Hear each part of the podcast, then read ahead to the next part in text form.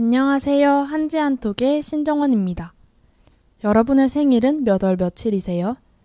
생일마다 탄생화가 있다는 것을 알고 계신가요? 탄생화란 탄생석 별자리처럼 태어난 날을 상징하는 꽃이에요.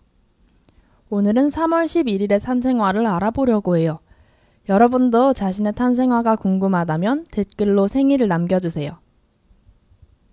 3월 11일의 탄생화는 바로 쓴바귀예요. 쓴바귀는 뿌리를 포함한 모든 부분을 약재로 쓸 정도로 몸에 좋은 식물인데 잎이나 줄기를 잘라보면 쓴맛이 강한 흰 즙이 나와요. 그러면 쓴바귀에 얽힌 전설을 들려드릴게요. 어느 마을에 우정이 두터운 중마고우 선비 두 명이 있었어요. 그 둘은 늘 붙어 다녔는데 어느 날 함께 과거 시험을 치르게 되었어요. 그런데 한 선비는 합격을 했지만 다른 선비는 낙제를 하고 말았어요. 낙제를 한 선비는 슬픈 나날들을 보내다가 정신을 차리고 예전에 친했던 그 중마고우 친구를 찾아갔어요.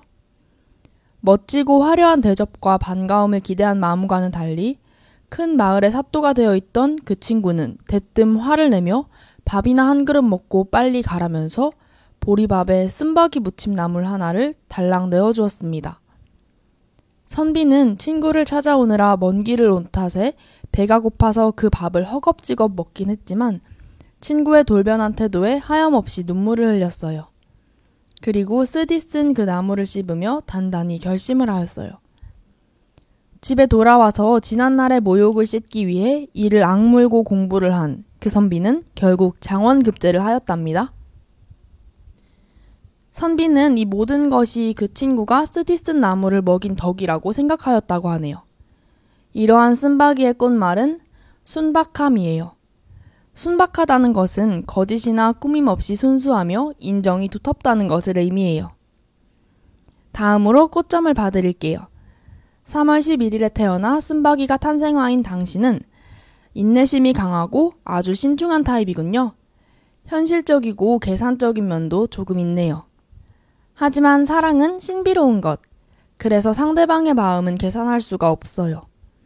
사랑까지도 냉정하게 계산하려고 한다면 실패하기가 쉽다는 사실을 명심하세요. 가끔은 마음이 가는 대로 자연스레 따라가는 것도 좋답니다. 오늘의 탄생화 어떠셨나요? 여러분도 자신의 탄생화가 궁금하다면 댓글로 생일을 남겨주세요.